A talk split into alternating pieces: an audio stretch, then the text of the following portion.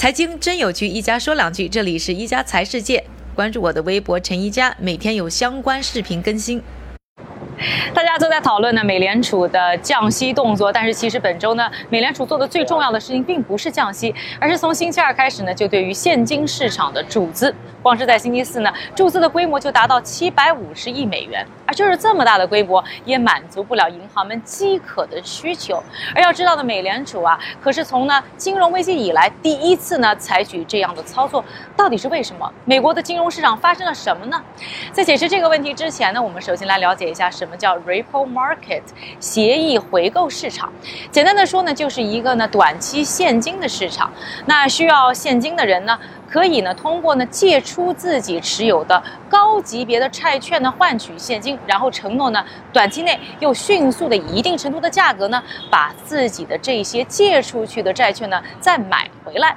那这样的一个呢协议回购市场呢，在金融市场当中呢扮演了非常重要的角色。一方面呢，对于这些投资人来说呢，是一个安全的，虽然呢低回报的一种的投资方式；另外呢，对于企业来说的话，则是一个可以快速获得需要。到现金的一种的融资渠道。而就在呢本周的星期一啊，美国的 repo 市场的利率呢大幅飙升，超过了百分之五，甚至有几单呢超过百分之十。而这种呢短期利率上涨的现象一直持续到星期二，逼迫美联储呢不得不出手。而美联储基金的利率呢一度还上升到了百分之二点三。